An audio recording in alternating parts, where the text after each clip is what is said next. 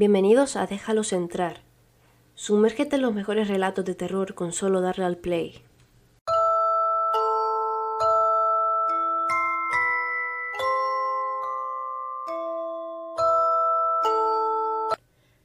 De Japón llegan todo tipo de cosas, pero si algo podemos decir es que saben cómo hacer que te mueras de terror. No solo con películas terroríficas del tipo de Ju-On, sino también con un montón de historias que forman parte del folclore y tradiciones locales. Leyendas urbanas como la de las máscaras de No o el siniestro juego de la habitación roja son solo dos ejemplos de leyendas que han aterrorizado más allá del país nipón. Con este tipo de leyendas todo es posible, pero casi todas tienen que ver con la comunicación con espíritus del más allá. Eso sí, no siempre serían espíritus amigos. Hitori Kakurenbo es un famoso juego que nos llega desde Japón preparado para aterrorizar a quien se le ocurra practicarlo. En esencia, se trata de jugar al escondite, con un pequeño, pero a la vez crucial detalle. Juega solo en casa. Pero, ¿cómo vas a jugar tú solo? te preguntarás. Bueno, solo lo que se dice solo no juegas. Se supone que vas a compartir esta experiencia con un muñeco de peluche que tú mismo vas a fabricar y que dejarás que sea poseído por un espíritu o demonio porque ¿quién no querría jugar a eso? Algunos aconsejan que antes de jugar saques a tus mascotas de casa.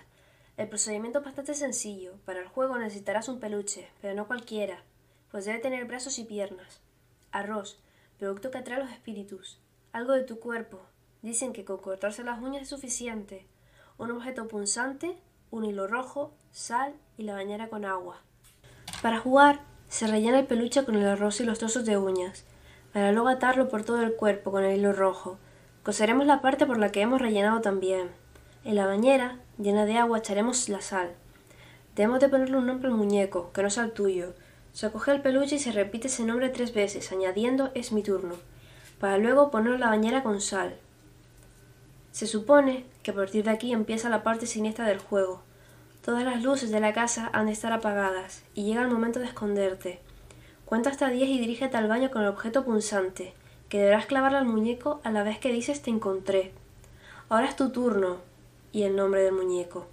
Aquí es donde se supone que deberás esconderte del muñeco, que te perseguirá, y si te encuentra, te clavará el objeto punzante sin miramiento alguno, para poseerte después. Para poder terminar el juego siniestro, los atrevidos que decidieron hacerlo tienen una manera, menos mal, y es salir del escondite, encontrar al muñeco, beber el agua con sal y escupírselo al muñeco.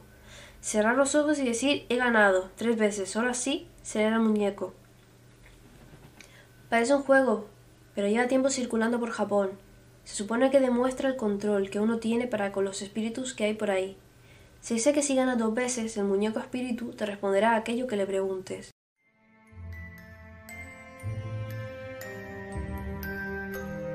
Si te va al mundo del oculto, conocerás de sobra este ritual, ya que es un famoso creepypasta, que lleva como una década circulando por ahí.